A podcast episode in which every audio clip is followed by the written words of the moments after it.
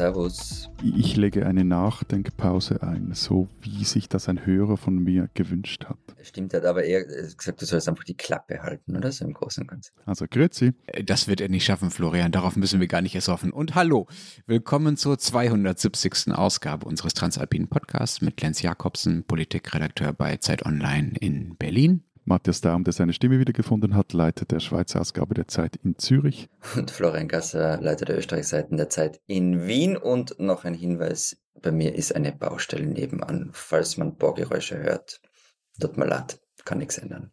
Unsere zwei Themen diese Woche. Wir wollen darüber reden, in welchen Bereichen eigentlich der Staat bei uns die Preise festlegt. Äh, Matthias hatte ein interessantes Interview geführt und wir wollen mal schauen, äh, wie sich das eigentlich in unseren Ländern verhält. Äh, was ist staatlich festgesetzt, was nicht und welche Vor- und Nachteile hat das, wenn der Staat über den Preis entscheidet und nicht der Markt. Und wir reden äh, darüber, schon wieder der Staat, äh, welche Lebensmittel in unseren Ländern eigentlich verboten sind, staatlicherseits, mit schönen Geschichten vom Oktoberfest und anderen kulinarischen Schmankerlen. Wir sind erreichbar zu allem per Mail unter alpen.zeit.de und per Sprachnachricht an die WhatsApp-Nummer, die unten drunter in den Shownotes steht. Und apropos Preis, wenn Sie nicht nur uns hören, sondern uns auch lesen wollen, dann abonnieren Sie die Zeit und zwar am besten unter zeit.de slash Alpenabo. Ich wiederhole, zeit.de slash Alpenabo. Wer uns live sehen will, kann weiterhin Karten kaufen für die Buch Wien am 10. November, wenn ich mich jetzt nicht völlig täusche, am frühen Abend. Und lass uns zum ersten Thema kommen. Matthias, du hast vergangene Woche, wenn ich es richtig verstanden habe, den Mann getroffen, der schuld daran ist, dass in der Schweiz die Preise so hoch sind. Wir haben ihn endlich gefunden. Habe ich das so richtig verstanden? Dieser Mann macht die Schweiz so teuer. Was, es gibt einen Typen, der schuld dran ist, dass ich immer Bausparverträge auflösen will, wenn ich mir Pizza bestelle in der Schweiz. Okay. Gut, das hat ja eher vielleicht auch mit so einer Bruno Problembär-Vergraulungstaktik zu tun, dass die Pizza für dich so teuer ist. Also der Mann würde das natürlich völlig anders sehen und vermutlich sieht das auch zu Recht völlig anders als du jetzt das aus der Ferne interpretiert hast, Lenz, nämlich äh, er wird das eher so sehen, als sei er der Mann, dank dem die Preise in der Schweiz nicht noch höher sind, als sie oh, sowieso sind. Ja, macht er ja einen fantastischen Job. also, die Rede ist von Stefan Meyerhans, dem Preisüberwacher, der heißt wirklich so. Also, sein Job heißt wirklich so, dem Preisüberwacher der Schweiz. Und den habe ich zusammen mit meiner Kollegin Sarah Jecki für die aktuelle Ausgabe der Schweizseiten der Zeit äh, interviewt. Und wir, äh, wir haben mit ihm vor allem darüber gesprochen, was er gegen die explodierenden Krankenkassenprämien zu tun gedenkt. Denn heute, wir nehmen ja am Dienstag auf und das ist wie so ein Ritual, jeweils im Herbst, da gibt es jeweils an einem Tag, so Ende September, tritt der Gesundheitsminister vor die Presse und verkündet, um wie viel die Krankenkassenprämien, die bei uns ja privat sind, steigen werden. Also meistens steigen sie, ganz, ganz, ganz, ganz selten äh, sinken sie. Und heute, Dienstag, ist das wieder der Fall und zwar um 14 Uhr. Und weil wir eben früher aufnehmen, kann ich jetzt noch nicht sagen, um wie viel Prozent die aufschlagen werden, aber Zahlen, die da rumgereicht werden, gehen so von 8 bis 9 Prozent im Schnitt aus. Also das ist sack viel.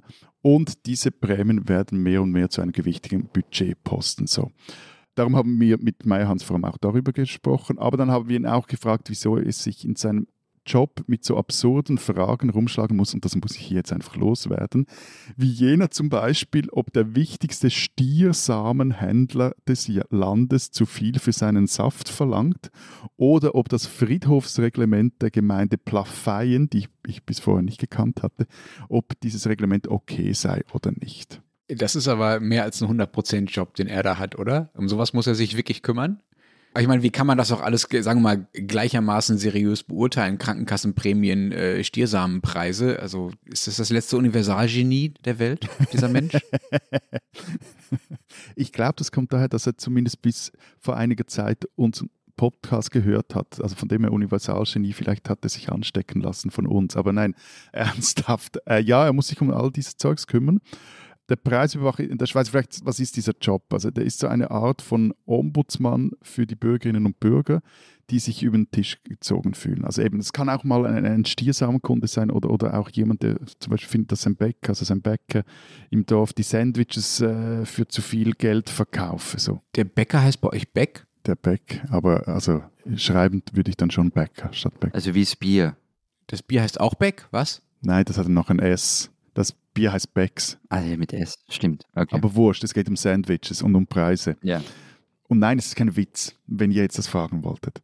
Also es gab anscheinend wirklich, es gibt Leute, die Preisbewacher anrufen oder eine Mail schreiben und sich darüber bek- beklagen, dass die Sandwiches beim jenem und jenem Bäcker im Dorf zu teuer sei und dann er oder einer seiner Mitarbeiterinnen und Mitarbeiter mit diesen Anrufen irgendwie durchs Telefonbuch gehen online und schauen, wo es denn sonst noch eine Bäckerei im Dorf gäbe, wo vielleicht günstige Sandwiches zu kaufen wären. Moment, Moment, Moment, Moment, Moment, Moment. Wenn ich finde, mein Bäcker ist zu teuer, dann rufe ich den Schweizer Preisüberwacher an und der sagt mir, ich habe jetzt mal gegoogelt, bei Ihnen um die Ecke gibt es noch einen zweiten Bäcker und da kosten die Brötchen gerade drei Cent weniger. Lenz, mach es nicht, mach es nicht. Aber ja, es gibt anscheinend so Leute, die das tun. Wenn Sie die Schweiz lahmlegen wollen, liebe Hörerinnen und Hörer, dann rufen Sie also den Preisüberwacher an. Danke für nichts.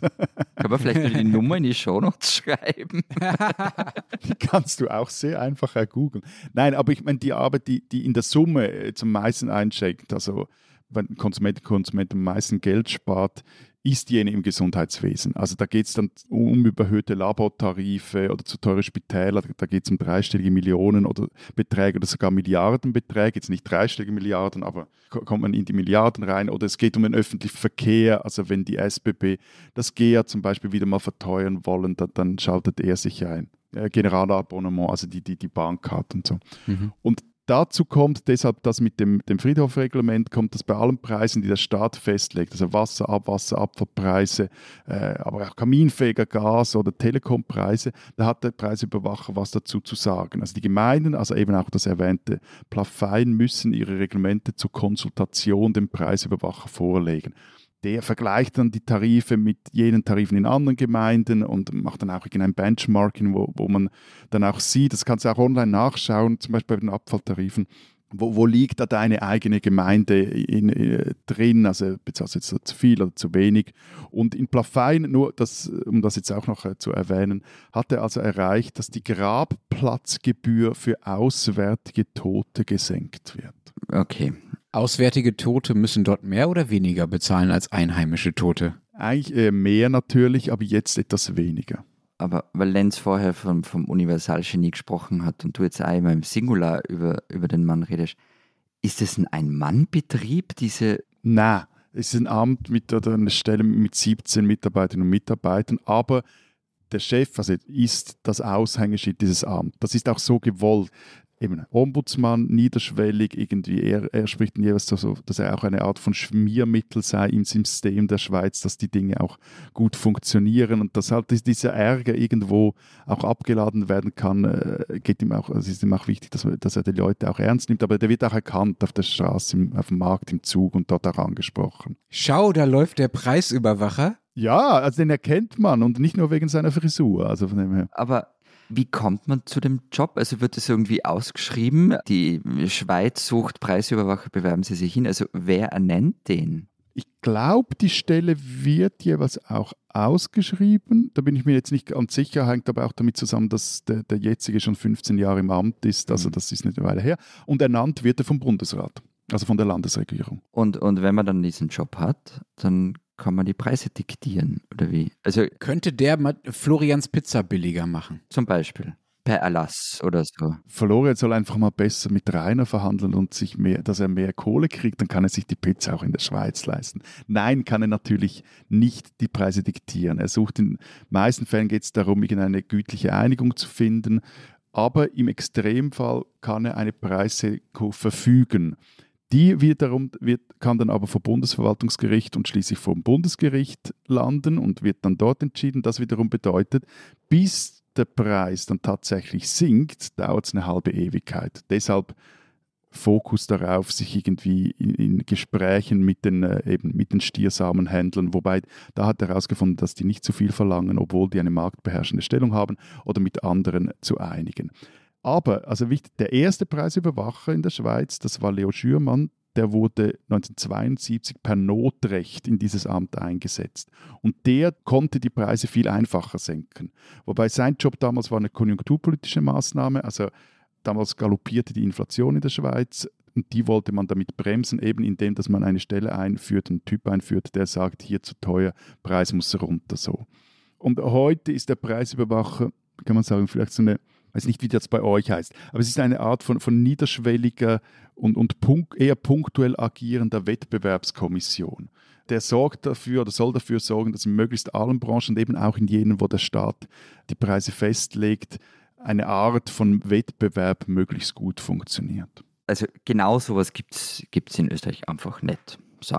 Ein bisschen erinnert es mich daran, was in Österreich unter, unter Konsumentenschutz läuft.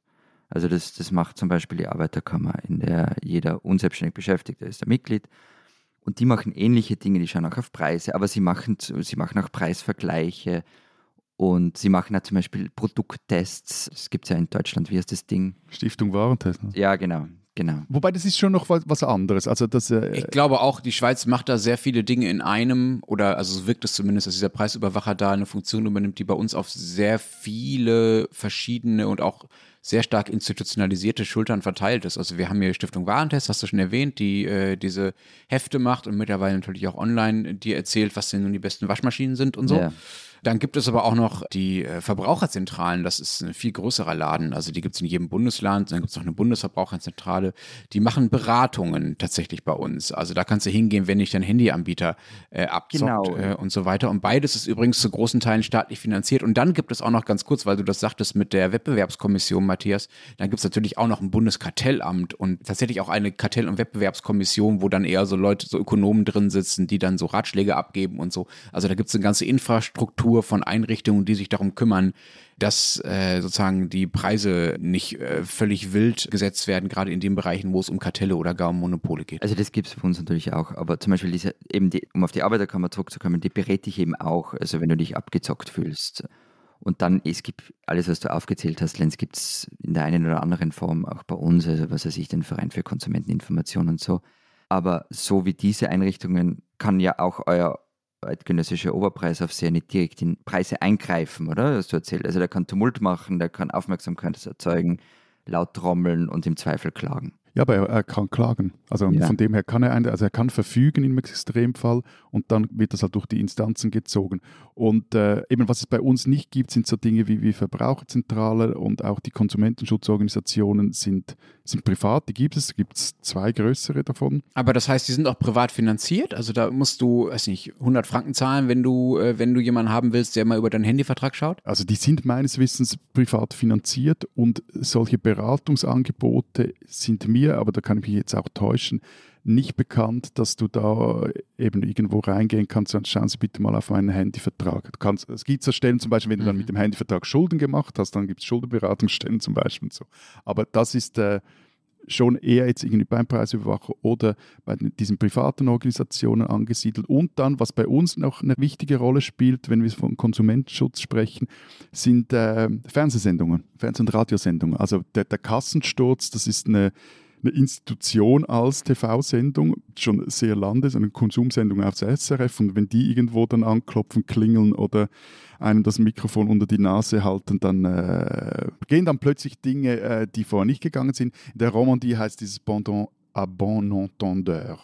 Und die aber, die, wie du richtig sagst, die können nur trommeln. Mhm. Sowas gibt es bei uns natürlich auch. Ich finde, da ist der Grad immer sehr schmal zwischen Aufklärung im Verbraucherdienst und so ein bisschen skandalisierenden Abzocke rufen, die sich auch irgendwann abnutzen. Aber um nochmal zu Florians Pizza zurückzukommen. Pizzas, Pizzen Gott, jetzt hätte ich beinahe Pizzas gesagt. Ich meine, was hätten wir dann für Mails bekommen? Du hast Pizzas gesagt. Nein, ich habe Pizzen gesagt. Wir verschweigen einfach diese Teigfläden mit Belag. Diese peinlichen Sekunden. Hm. Ähm, sind ja nicht im Preis nicht staatlich festgesetzt. Also da kann ja auch der Preisüberwacher nicht hinkommen und sagen, oh, die Margarita, die macht aber bitte mal drei Franken billiger.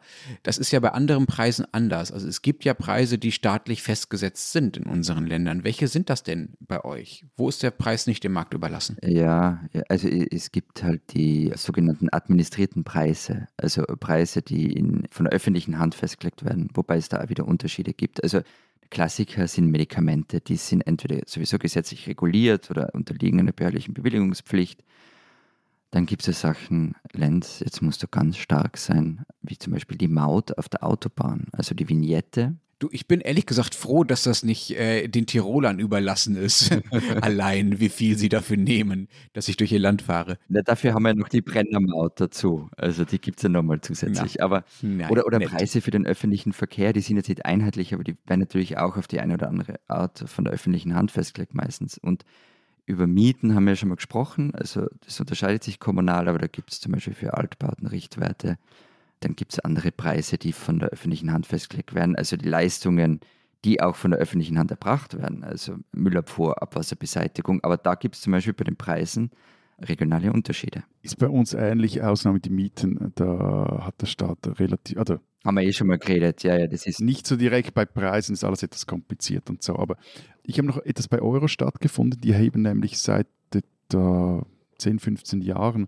auch einen harmonisierten Verbraucherpreisindex für administrierte Preise, also vergleichen eben, wie, viel Gewicht auch diese administrierten Preise haben. Und da schwingt die Schweiz krass oben aus. Also es ist 30 Prozent Gewicht haben die administrierten, kann ich sagen, Preise in der Schweiz. Wenn man diesen Verbraucherpreisindex anschaut, EU-Durchschnitt liegt irgendwie bei, glaube ich, 13 Prozent und so.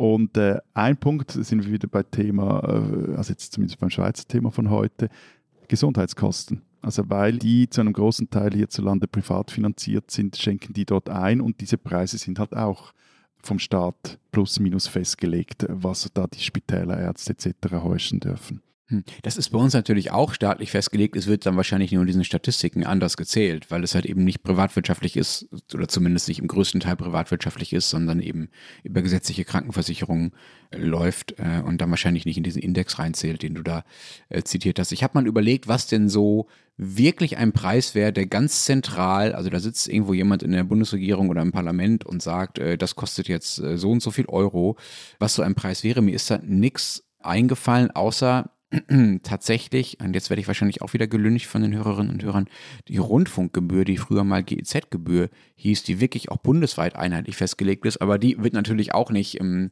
deutschen Medienministerium, das es gar nicht gibt, festgelegt oder vom Bundeskanzler, sondern von so einer extra äh, Gebührenkommission, die auch politisch unabhängig ist. Aber das ist so das Einzige, wo mir einfällt, tatsächlich bundesweit was Einheitliches bepreist wird. Nee, nein, nein, nein, nein. Buchpreise, also die sind ja äh, bei dir wie bei mir einheitlich in allen Bundesländern. Also die, die Rundfunkabgabe, die bei uns jetzt Haushaltsabgabe dann heißt, ähm, ist ja nicht einheitlich bei uns wegen den Landesabgaben. Mhm. Aber die Buchpreise sind in unseren Ländern gleich hoch zum Beispiel. Ja, aber das stimmt nicht, dass sie in unseren Ländern gleich hoch sind. Bei euch kosten die Bücher immer einen Euro mehr. Nein, ein Euro ist es nicht ganz, aber das ist nicht wegen des Nettopreises, sondern wegen der unterschiedlich hohen Mehrwertsteuer. Und bei uns sind sie am teuersten, obwohl wir keine gebundenen Buchpreise mehr haben. Super Wettbewerb, finde ich großartig. Ja, das hab's toll gemacht. Ja, da könnte der Preisüberwacher, ruf den doch mal an, Matthias. Wobei die Buchpreise ja nicht so sind, dass da jemand beim Staat sagt, das und das soll, soll jetzt bitte das neue Buch von äh, Sibylle Berg oder sonst wem kosten. Ja, also die Verlage können das ja selbst festlegen, ob die äh, nun 20. Sie müssen es aber festlegen. Genau, aber jeder Verlag kann es selber machen und auch für jedes Buch. Also das, das wird Ihnen jetzt nicht vorgeschrieben. Es hat sich einfach eingespielt, dass man für so ein gebundenes Buch 30 Euro nimmt, ungefähr momentan, und für ein Taschenbuch vielleicht eher so 15. Die Buchläden müssen sich dann halt dran halten. Das ist ja äh, die Funktion der Buchpreisbindung. Bei uns ist es aber so, dass alles andere an staatlich administrierten Preisen, wie du das genannt hast, äh, Florian, wird eher auf Landes- oder auf kommunaler Ebene entschieden. Und da sind, das hattet ihr auch schon angesprochen, die Unterschiede wirklich dramatisch teilweise. Und soweit ich weiß, gibt es dafür auch anders als bei euch, Matthias, dann keine Überwachungsinstanz. Also wenn die Kommunen sich entscheiden, unterschiedlich hohe Gebühren für was zu nehmen, dann ist das halt so. Dann kann man das politisch versuchen zu ändern, indem man die Leute abwählt, die entscheiden, dass die Gebühren so hoch sind. Aber da kannst du nicht den Preisüberwacher anrufen und sagen, geht alles gar nicht. Nur mal so als Beispiel, Müllgebühren. In Nürnberg hat man 2019, gibt es auch so eine Liste online, ähm, welche Stadt wie teuer ist. In Nürnberg hat man 2019 nur 140 Euro im Jahr für die Müllgebühren bezahlt und in Trier fast 500 Euro. Also wirklich ein Vielfaches. Das würde wirklich eurem Preisüberwacher gar nicht gefallen, Matthias. Haben die irgendwie vergoldete Container oder, oder, oder was? Liebe Hörerinnen und Hörer, was macht die Müllabfuhr in Trier so toll, dass sie 500 Euro kosten kann im Jahr? Das finde ich großartig. Also ich habe eben, wie ich vorher, glaube ich, angetötet habe, also es gibt da eine Gebührenvergleichswebsite des Preisüberwachers, auch für Abfall. Und ich habe die also konsultiert und erfreut festgestellt, dass in der Stadt Zürich der Preis pro 35 Liter Abfallsack, also wir haben, ich weiß nicht, wie ist es eigentlich bei euch? Wir sollten mal über Abfall sprechen. Bei uns gibt es ja diese Gebührensäcke und da bezahlst du quasi mit dem Sack quasi den Preis für die Entsorgung und dann gibt es noch so einen Grundpreis für die Entsorgung, den du bezahlst. Auf jeden Fall in Zürich, in der Stadt, liegt der Preis pro 35 Liter Abfallsack im untersten 25 Prozent Perzentil. Aber wichtig, wir Zürcher wurden von unserer Stadt jahrelang abgezockt deswegen. Und der, der Staat erzielte dazu hohe Überschüsse bei der Entsorgung, oh, sowohl eben für die Grundgebühren als auch für den einzelnen Kehrichtsack. Um mal aus deiner Abfallklage herauszukommen, Matthias, was passiert denn? Also, was sind denn die Fälle, in der der Preisüberwacher tatsächlich hingeht und sagt, das und das war mir jetzt aber zu hoch. Also diese Beispiele, äh, die du vorhin gebracht hast mit dem Bäcker am Ort oder äh, mit den Friedhofsgebühren, was sind denn so Fälle, die vielleicht auch ein bisschen mehr Gewicht hatten als jetzt, äh, als jetzt der Bäcker vor Ort äh, aus der letzten Zeit, wo der Preisüberwacher eingegriffen hat? Eben, also wie ich gesagt habe, am, am meisten Gewicht haben die Interventionen vermutlich im Gesundheitswesen. Also Spitaltarife, Labortarife etc. Da, da geht es um riesige Beträge. Aber, sorry, du wirst mich nicht los mit meinem Güssel. Deinem was? Mit meinem Kehricht-Beispiel weil die erwähnten Kirchgebühren in der Stadt Zürich, da war es auch der Preisüberwacher bzw. sein Vorgänger, der hier schon versuchte, Druck zu machen. Jahre ähm, blieb das irgendwie gleich und hatte da keinen Erfolg. Es brauchte dann einen zünftigen Skandal um den ehemaligen Chef von Entsorgung und Recycling Zürich, so heißt die Güsselabfuhrabteilung hier in der Stadt. Güssel, was, Güssel, Güssel, was ist das, Güssel? Du sagst das immer. Güssel, Güssel ist Abfall. Damit die Sache endlich ins Rollen kam, der, der hat gegen die schwarze Kassen eine ein illegales Oldtimer-Museum und er hatte auch e einen kleinen Emu-Zoo, einen kleinen Emu-Zoo auf einem Gelände irgendwie eingerichtet. Völlig absurde Geschichte. Aber Wurst, das kam dann alles ins Rollen und im Zuge dessen wurden dann endlich auch die Gebühren für Abfallsäcke gesenkt. Wie war das in Österreich, Florian? Wurden da auch mal Preise äh, per Zwang gesenkt? Ja. Und hattet ihr einen Emu-Zoo?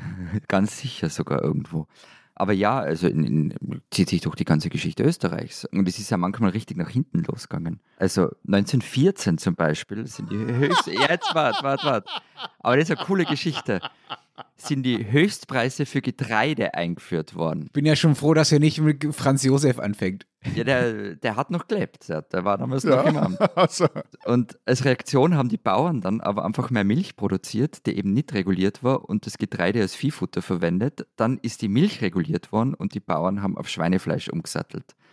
Oder in den 20ern, dann nach dem Krieg, ist der Brotpreis pro Leib reguliert worden. Das ist ja eingehalten worden. Der Leib ist halt um drei Decker verkleinert worden.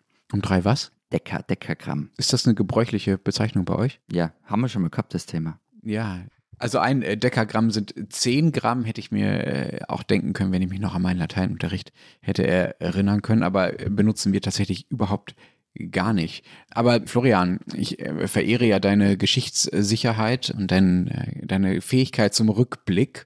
Aber hast du auch was auf Lager, was vielleicht so ein bisschen mehr im Hier und Jetzt spielt, so in den letzten 50, 60, 70 Jahren vielleicht? Ja, ja, das war jetzt nur, nur sozusagen das Präludium. Also es ist ja nach 45 ist in Österreich die Sozialpartnerschaft eingeführt worden. Und Hier und jetzt und er kommt mit 45. Ja, jetzt, warte, so wie du moderne Schweiz 1848 würde jetzt im Mund nicht. Aber du hast es gelernt über die Jahre. Ja, ja, ja.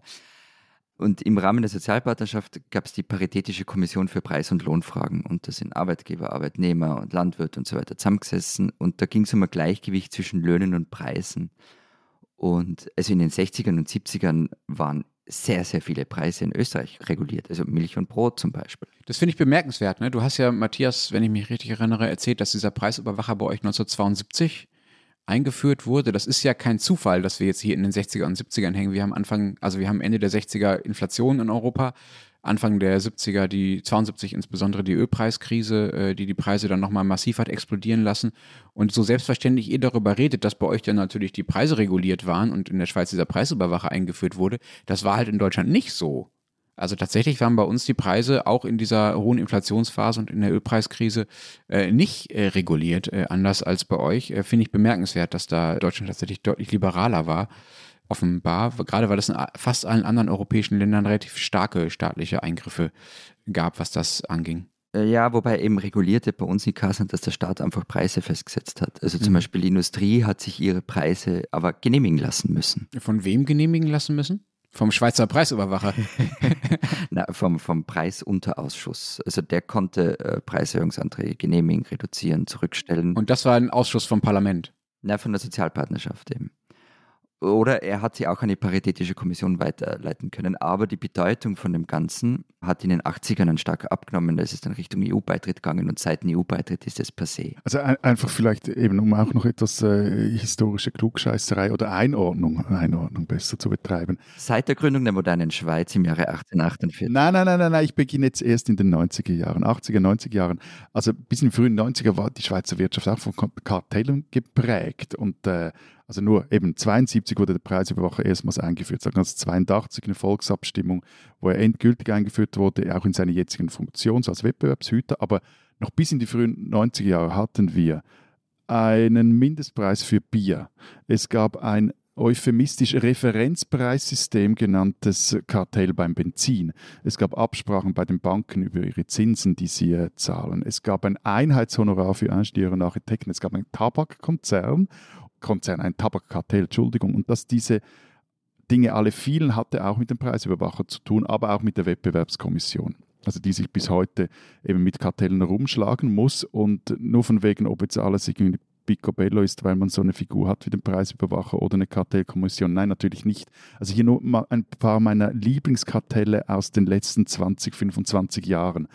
Es gab ein Türbeschlägekartell zwischen 2002 und 2007.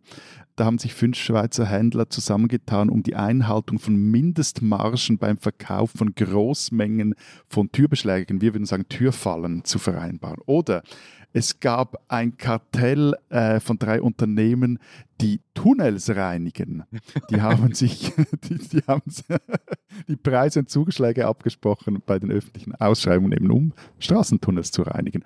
Oder ein Fall, der für riesige Schlagzeilen sorgte, war das Bündner Baukartell. Da manipulierten im Unterengadin Bauunternehmen über Jahre hinweg Beschaffung im Hoch-Tiefbau sprachen eben auch Preise ab und äh, teilten die Aufträge untereinander auf und auch gedeckt wurde dieses Kartell von einem Whistleblower, der dann auch eine privat relativ eine tragische Geschichte durchleben musste, von Adam Quadroni. Und ähm, der wurde dann irgendwann mal auch rehabilitiert. Also wenn man ins Hier und Jetzt jetzt, also über Baukartelle könnte man nochmal gesondert reden. Ich glaube, da unterscheiden sich unsere Länder nicht sonderlich, aber um ganz ins Hier und Jetzt zu kommen, also auch jetzt hat die Regierung bei uns die Möglichkeit, wenn die Versorgung der Bevölkerung gefährdet ist, in die Preise einzugreifen. Und zwar gibt es die Möglichkeit, eine Preiskommission einzurichten, die wird entweder vom Wirtschaftsminister selbst gemacht oder er wird dazu aufgefordert.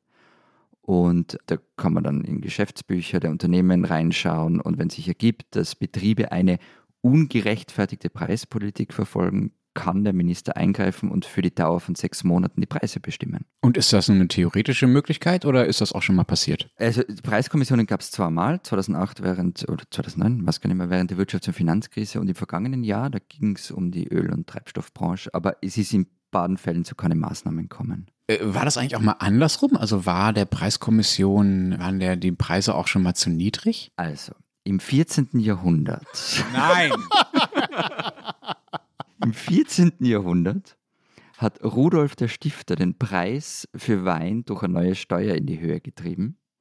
Und die Wirte haben daraufhin, so habe ich es zumindest in den Salzburger Nachrichten gelesen, den Ausschank reduziert. Also in den Gläsern war dann plötzlich 10% weniger Wein drin. Florian, ich glaube, du hast so ein, so, die, so ein Chat-GPT-Bot gebaut mit der Überschrift How to make it middle age. Egal welches Thema, du schmeißt das da rein und die werfen die irgendwelche Mittelalterbeispiele raus.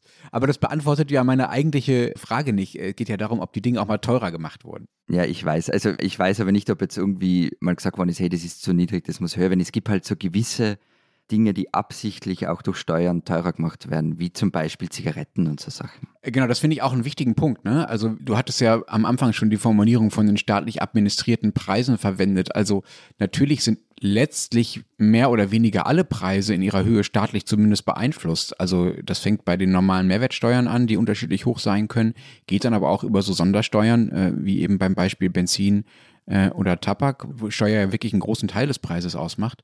Und dann gibt es halt die nächste Stufe da, wo die Dinge äh, staatlich kontrolliert werden, wenn schon auch nicht staatlich festgesetzt. Das war bei uns beispielsweise lange bei den Strompreisen so. Da mussten die Anbieter ihre Tarife genehmigen lassen. Das ist jetzt aber seit ungefähr 20 Jahren nicht mehr so und zwar, weil einfach dieser Markt besser funktioniert. Also es gibt einfach nicht mehr nur ein paar große Stromanbieter, sondern viel, viel, viel, viel mehr kleine. Die zahlen halt dann so ein äh, Netzentgelt äh, an die Netzbetreiber, äh, weil das natürlich immer noch in, äh, in wenigen Händen liegt und äh, nicht jeder Stromanbieter sein eigenes Netz betreibt.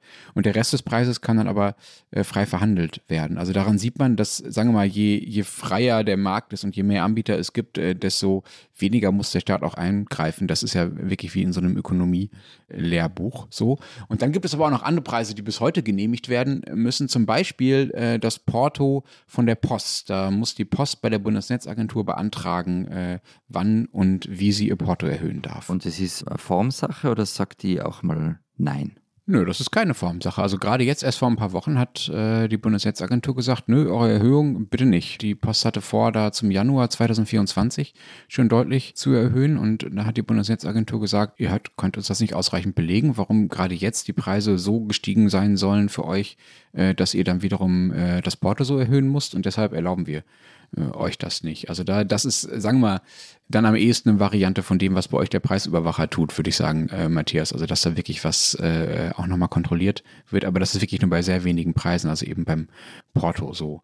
Was aber auch äh, nochmal staatlich kontrolliert wird, sind beispielsweise die Gebühren für Pflegeheime. Ähm, die müssen sich ihre Gebühren von Krankenkassen, die ja dann dafür zahlen für diese Gebühren in den meisten Fällen und auch von den Sozialbehörden genehmigen lassen. Was ich ja, das war mir gar nicht bewusst bis jetzt, was ich hier nicht, das nämlich, ich bin nicht immer noch bei den äh, Gesundheitskosten, treibt mich heute um, dass ich als Schweizer, wenn ich im günstigen Ausland, bei euch zum Beispiel, ein Medikament kaufen würde, dass ich das dann nicht, und das, ich hätte ein Rezept dazu, ich könnte das, wenn ich das in der Schweiz kaufe, könnte ich das über die Krankenkasse abrechnen lassen das kann ich dann nicht abrechnen lassen, wenn ich das im Ausland gekauft habe. Also so viel zu, zu, zur Idiotie, wie man die Preise künstlich hochhält. Wissen da bei euch, wie entstehen da die Medikamentenpreise? Also vielleicht äh, die Frage auch, wieso sind die so viel günstiger wie bei uns? Ja, es gibt verschiedene Phasen. Also wenn du ein neues Medikament auf den Markt bringst, äh, was auch tatsächlich einen Nutzen hat, hat dann kannst du erstmal grob gesagt ein Jahr lang den Preis nehmen, äh, den du willst. Das liegt daran, dass äh, Medikamente in der Entwicklung ja wahnsinnig teuer sind. Also da geht es ja wirklich um sehr, sehr hohe Millionen, manchmal sogar Milliardenbeträge. Und erst nach diesen zwölf Monaten werden dann die Preise mit den Krankenkassen verhandelt. Da gibt es so einen gemeinsamen Ausschuss und die Krankenkassen haben ja ein Interesse daran, dass die Preise möglichst niedrig sind und die Pharmaunternehmen wollen natürlich, dass sie möglichst hoch sind und dann sozusagen evaluiert man den tatsächlichen Nutzen des Medikamentes und sagt so, liebe Leute, so und so viel äh, kann das kosten. Und wenn der Patentschutz dann abgelaufen ist, was ja so nach äh, sieben, zwölf Jahren ungefähr der Fall ist, dann dürfen ja auch Generikahersteller auf dem Markt und die dürfen dann auch deutlich äh, billiger sein, dann ist der Preis gewissermaßen frei und der Matthias kann wahnsinnig viel sparen, wenn er bei uns sein Aspirin kauft. Jetzt habt ihr die Möglichkeit. Wollt ihr noch über eine Studie zur Inflation sprechen oder eine sehr lustige Preisüberwacher-Story zum Abschluss hören. Inflation machen wir mal als eigenes Thema wieder, oder? Erzähl mal deine Preisüberwacher-Story, Matthias. Schlag mal den Bogen. Also der, der Preisüberwacher ist der eine, der sich einfach nur, eigentlich nur mit innenpolitischen Dingen beschäftigt. Aber einmal hat er uns erzählt, habe er auch eine Auslandreise gemacht. Und zwar nach Deutschland. Und da war er in München, er war in Berlin und er war in Hamburg. Und wo war er da? Bei den größten deutschen Verlagen. Und zwar war es, das ist jetzt schon einige Jahre her, gab es damals einen rechten Aufschrei darüber, dass die deutschen Verlage in der Schweiz verhältnismäßig viel zu viel für ihre Heftchen, Magazine und Zeitungen, Wochenzeitungen verlangen. Auf jeden Fall führte der einzige Auslandbesuch des Schweizer Preisüberwachers ihn unter anderem an den Speersort in Hamburg, also in den Verlag der Zeit, wo er dann, und jetzt kommt's, zusammen mit dem Schweizer Botschafter einmarschiert ist oder sich natürlich freundlich angemeldet hat, um dort über die aus seiner Warte zu hohen Preise für deutsche Hefte, Magazine und Zeitungen in der Schweiz zu diskutieren zeit.de slash Alpenabo. Diese Österreicherin sollten Sie kennen. Ich muss was gestehen. Das Wiener Büro der Zeit ähm, war viele Jahre lang in der Grünangergasse, direkt neben der Galerie Nächst St. Stephan. Ich bin da zehn Jahre lang immer dran vorbeigegangen und war eigentlich der Meinung, dass der Domprediger Otto Mauer der Gründer dieser legendären Galerie gewesen sei. Es hat ziemlich lang gedauert, bis ich davon erfahren habe, dass da noch eine zweite Person gab, die hinter dem Erfolg steckte. Gerti Fröhlich. So wie mir geht's vielen. Gerti Fröhlich wurde 1930 in der Slowakei geboren, lebte ab 1944 in Österreich, begann Malerei zu studieren, erst in Graz, dann in Wien.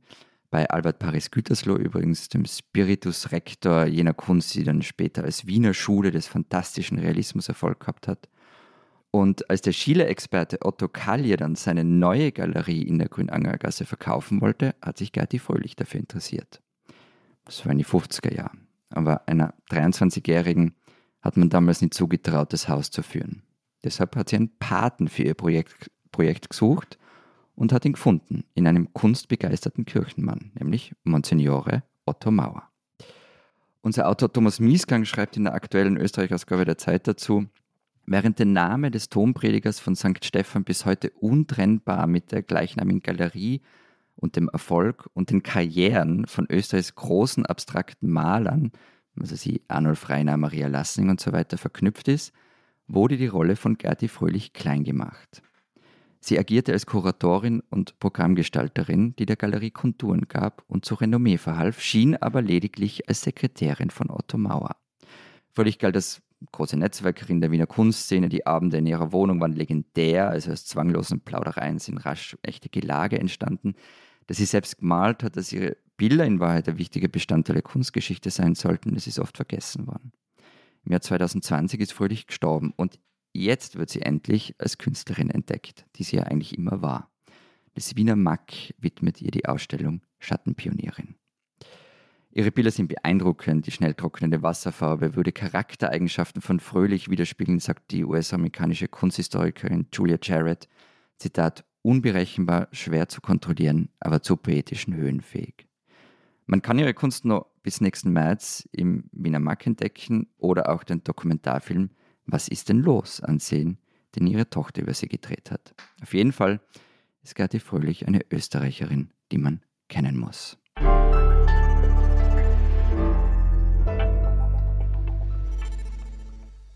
Wir haben ja vergangene Woche über Saufgelage geredet.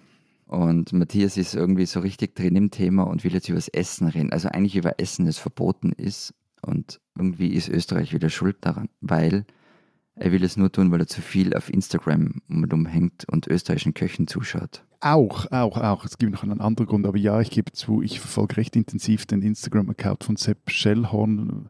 Ja, das wird Ex oder immer noch Neos-Politiker, weiß ich gar nicht. Hotelier, Thomas Bernhard, Afficionat und vieles mehr. Anyway, ich bin da bei einem Filmchen hängen geblieben, in dem Schellhorn Stierhoden kocht. Und ja, mir fällt auch auf dieses, mit diesem Stierzeug, das ist irgendwie ein Ding, das sich jetzt durch diese Folge zieht. Tut mir leid, ist einfach so. Also, in dem Schellhorn Stierhoden kocht. Und dabei betont er aber immer wieder, er tue das als Privatperson, hat sich da auch irgendwie die Schürze abgezogen für und eben nicht als Koch. Und ich habe das nicht verstanden, was das eigentlich soll. Also, und vor allem, wieso sollen Stierhoden in Österreich verboten sein, dem Land mit einer großartigen Innereienkultur? Und ich bitte da um Aufklärung, Herr Gasser. Also welche Aufklärung? Also, dass er Stierhoden hat, das ist schon erlaubt in Österreich. ja, sonst wäre es ein, ein Ochs. Ja, eben. Aber die Frage ist, wieso darf ich seine Eier im Restaurant essen oder darf ich sie Eier oder nicht und kann ich mir dort einen Alpenglocken-Toast bestellen? Also es ist sehr österreichisch, die Lösung und die Antwort. Es ist kompliziert und es hat was mit den Habsburgen zu tun oder vielleicht sogar mit dem 14. Jahrhundert. Äh, ich glaube, man könnte sogar die Habsburger reinbringen, aber das erspare ich euch. Also es ist so, du darfst dir beim Metzger Stierhoden kaufen. Du darfst sie da daheim außerbraten und futtern. Kein Problem. Ob sie jetzt aber im Gasthaus streng genommen erlaubt sind oder nicht, das hat mir so mit Rechtssicherheit irgendwie niemand beantworten können. Aber es ist ja ziemlich egal. Wenn du nämlich in einem österreichischen Gasthaus weiße Nierdeln angeboten kriegst, dann weißt es sind Stierhoden. Zwei Fragen. Erstens, was ist denn überhaupt das Problem? Nur. ja, was ist überhaupt das Problem mit Stierhoden? Also warum?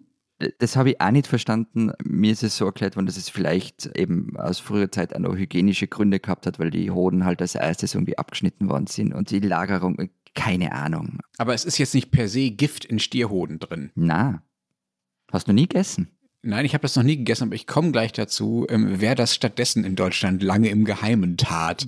Steht das so auf der Karte? Also kannst du das einfach, kannst du es jetzt bestellen? Also oder weiße Nierenden, wenn dann? Ja, die weißen Nierenden, genau. Ja, na, also auf der Karte stehen sie eher nicht. Es wird dann eher so vom Kellner oder der Kellnerin empfohlen. Wir hätten dann auch noch weiße Nierenden und so.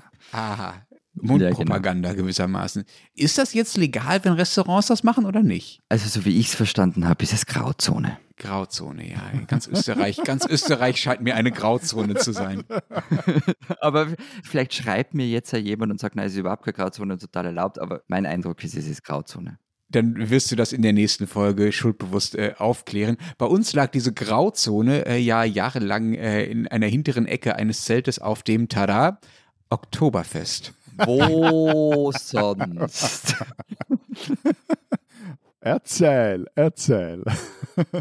ja, ich, ich freue mich schon die ganze Sendung drauf. Stierhoden sind bei uns mittlerweile erlaubt. Also du darfst es essen, auch in Restaurants. Ähm, aber so bis in die Nullerjahre war es noch verboten in Restaurants. Allerdings habe ich in der für Klatsch ja zumindest in der Vergangenheit wirklich legendär guten Münchner Abendzeitung eine ganz fantastische Geschichte zu Stierhoden gefunden, dass sich nämlich jahrelang beim Oktoberfest eine konspirative, aber dafür umso namhaftere Runde getroffen hat, um heimlich Stierhoden zu essen.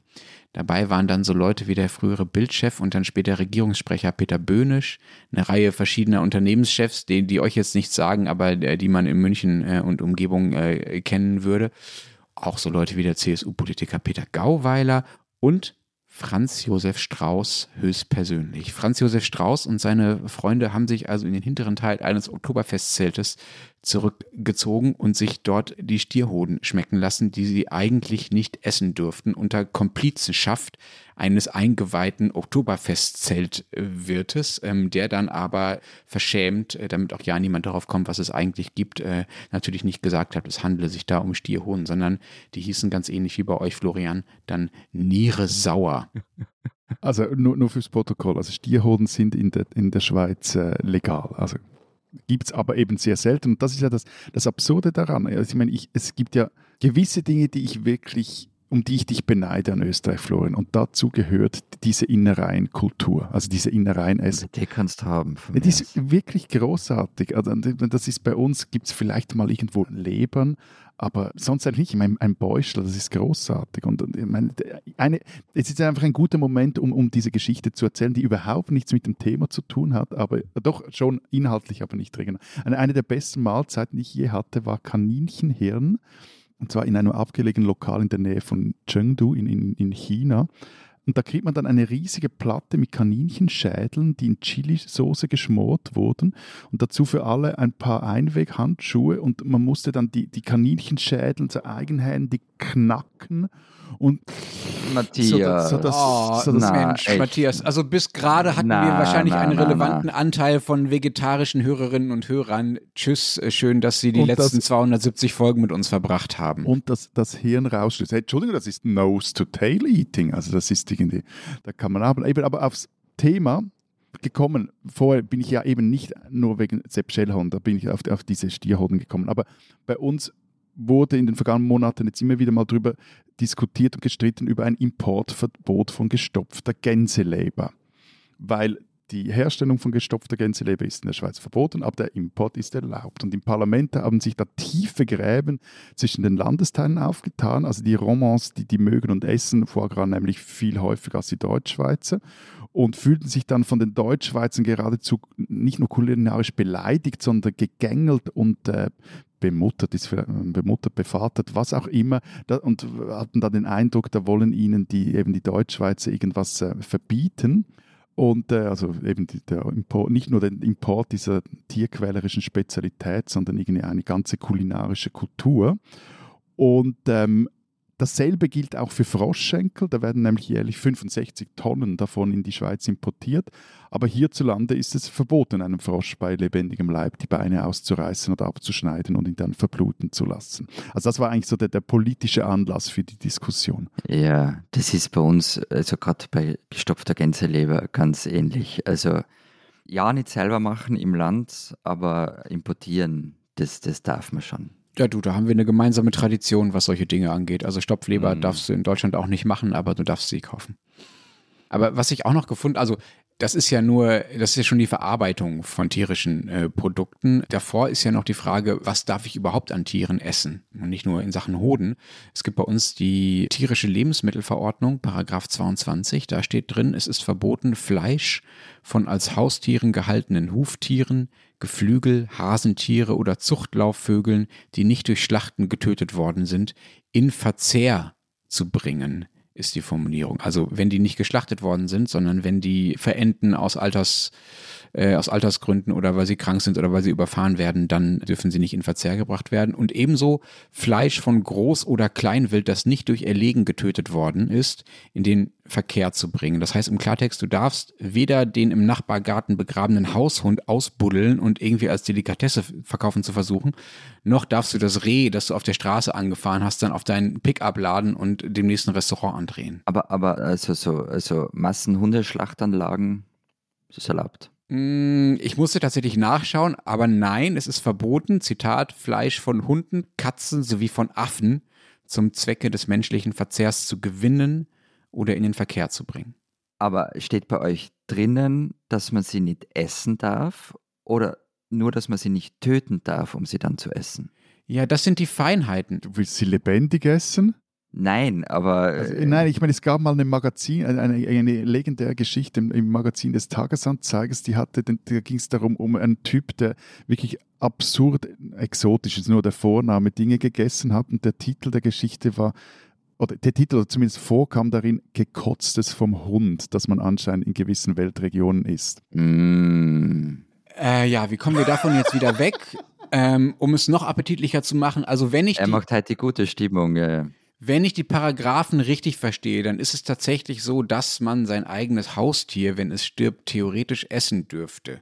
Du darfst es aber nicht schlachten, um es zu essen. Was übrigens bis 1986 anders war. Bis 1986 durften Hunde und Katzen in Deutschland noch geschlachtet werden. Okay, also Hunde und Katzen finde ich, ja, meinetwegen, also das ist irgendwie ein recht klarer Fall, aber schwieriger wird es etwa bei Kaninchen. Also die können ja Haustier sein, andererseits auch ein Braten.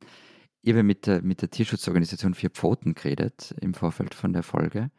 Und die meinten, im Tierschutzgesetz stehe zwar das Verbot, Hunde und Katzen ohne, Zitat, vernünftigen Grund zu töten oder, Zitat, eben ähnlich wie bei euch, zur Gewinnung von Nahrung oder anderen Produkten.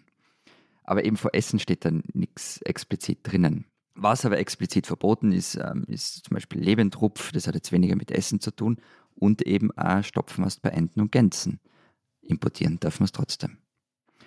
Und verlogen ist es auch. Matthias hat es ja schon gesagt. Also die österreichische Küche besteht ja zu je einem Drittel aus Schnitzel, Mehlspeisen und Innereien. und, und bei Innereien. Ich freue mich schon auf Wien.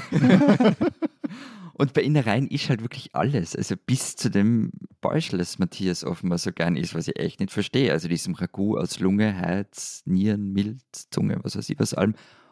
Und ganz ehrlich, was in so einem Fleischkas, also einem Leberkäse, so alles drinnen ist, die Frage darfst du sowieso nicht stellen. Da habe ich noch, ne, ne, nur noch einen Verweis zum ersten Thema. Es gab mal einen, das war glaube ich im Kassensturz, einen legendären Test, war aber glaube ich auch in den 80ern, von Büchsenravioli und was da alles drin ist, also mit, mit Fleischfüllung. Ähm, ist heute glaube ich besser, aber...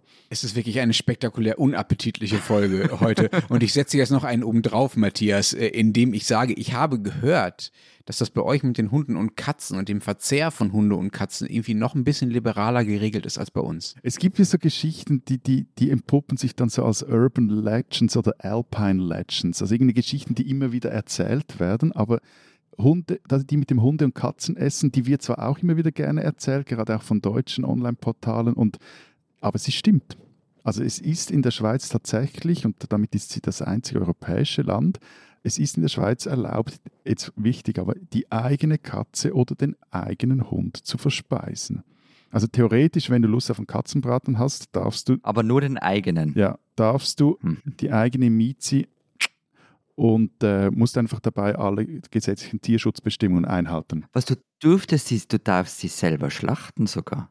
Ja, aber eben, du musst alle gesetzlichen Tierschutzbestimmungen einhalten und dann wird es ja auch etwas kompliziert. Also wie schlachtest du eine Katze tierschutzgerecht? Gerecht? Was aber nicht erlaubt ist, ist mit Hunden oder Katzenfleisch zu handeln. Das ist verboten.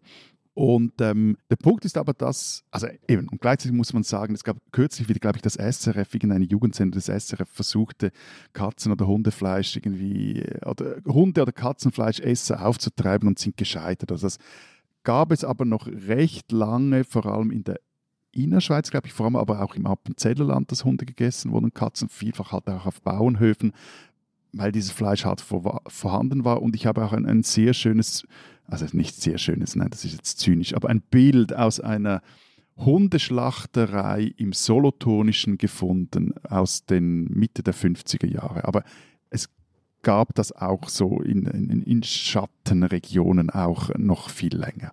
Und dann habe ich mich aber bei der, der Recherche und nun In Schattenregionen, in Täler, in die der Preisüberwacher niemals kommt. aber dann nur, weil du vorhin gesagt hast, es sei absurd, eben ähm, Florian quasi Was? Wie? Ja, das in einem Land, in dem ein, äh, ein Drittel aus der Küche aus Innereien, das andere aus Schnitzel und dann kommen noch die Mehlspeisen dazu, so. bestehe. Und diese eben Definitionen, was darf man essen, was nicht, welche Tiere sind okay und welche nicht, habe ich mich dann mal noch durch die hiesige Schlachtverordnung gelesen. Und äh, eben dort wird aufgeführt, was geschlachtet werden darf und danach verkauft. Da gibt es eben Rinder, Schaf, Ziegen, Schweine, Pferde jeglicher Gattung äh, oder Huhn, Truthahn, Perlhuhn, Gans, Ente, Taube, Zuchtwacht oder Schwein, aber auch Kamele. Also Kamele dürfen in der Schweiz geschlachtet werden und äh, zum Verzehr vorbereitet werden. Ich weiß jetzt nicht, ob ich das gut finde, aber ich habe mal Kamel gegessen und das war super. Aber nicht in der Schweiz. Nein. Und bei Kamelen ist ja der Vorteil, dass sie im Gegensatz zum Wildschwein zwei Höcker haben. Sag Obelix und Obelix hat immer recht.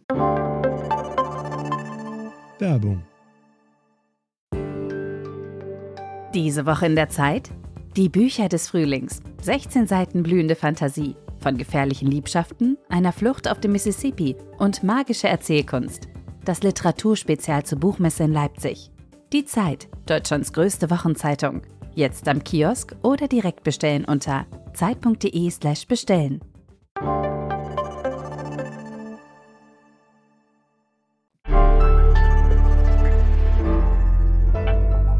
Die spinnen, die Deutschen.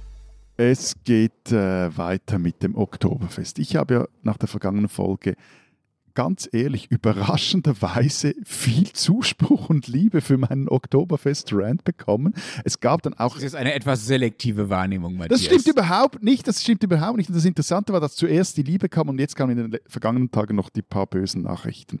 Eben, wie ich denn nur könne auf das Oktoberfest so schimpfen und vor allem, weil ich ja nicht da gewesen sei. Und ein Hörer hat mich herzallerliebst auch eingeladen fürs Oktoberfest, mir sogar angeboten, mir eine Lederhose aufzutreiben, aber ich, ich muss da äh, konsequent bleiben. Aber danke für die Einladung und so.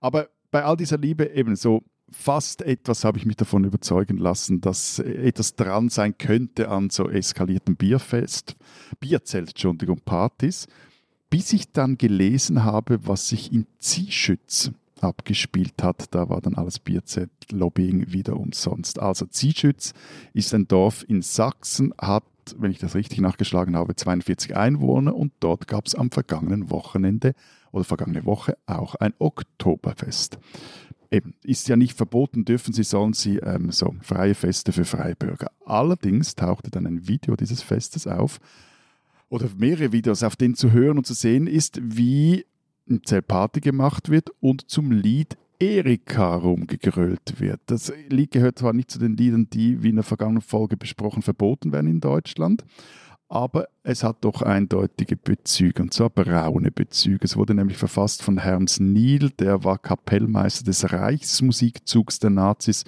und einer oder der wichtigste, wichtigste Entschuldigung, Marschliedkomponist der Nazizeit. Auf jeden Fall sieht man auf dem Video drei Männer und eine Frau, die dieses Lied Erika mitschmettern und dabei machen sie den Hitlergruß. Sieht zumindest so aus. Die Frau reißt in den 16 Sekunden, die das Video dauert, siebenmal den Arm hoch, ein anderer Mann gleich 14 Mal. Und jetzt ermittelt die Polizei. Ja, jetzt, wenn man sehr nachsichtig und sehr fantasievoll wäre, könnte man die Szene auch so interpretieren, als sei das irgendwie eine schief geratene Aerobic-Einlage beim Tanzen gewesen und als wollten die dann nicht den leibhaftigen Adolf grüßen, aber Nee, ehrlich gesagt, eigentlich, ich möchte, wie, ich möchte eigentlich gar nie in Situationen kommen, solche Szenen dann irgendwie im Bierzelt noch interpretieren zu müssen. Auf jeden Fall, liebes Zielschützer Partyvolk, ihr habt es also geschafft, dass meine Bereitschaft, so ein Oktoberfestzelt zu betreten, auf null gesunken ist, und zwar egal wo. Ob hier in der Habehalle, ob in München oder in Sachsen, so oder so, ihr spinnt.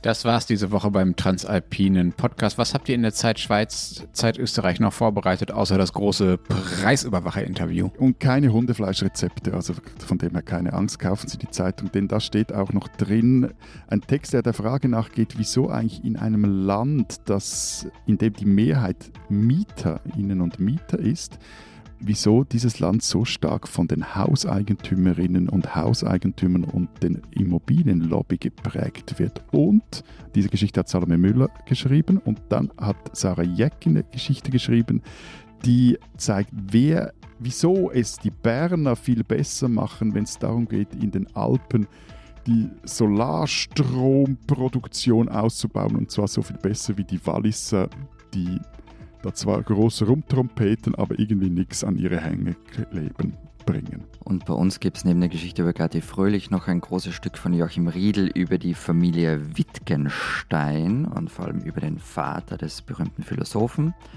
Und Sabrina Luttenberger war in der Obersteiermark in Heflau und hat sich angeschaut, warum da plötzlich alles junge, hippe Menschen herumsitzen, die Jobs machen, die man gar nicht an so einem Ort vermuten würde. Die Antwort ist Workation. Mehr dazu in der neuen Österreich-Ausgabe der Zeit. Und wer wissen will, was in Deutschland los ist, den Rest der gedruckten Zeit oder Zeit online lesen. Wir hören uns nächste Woche wieder. Bis dahin. Vielen Dank. Adieu. Und tschüss.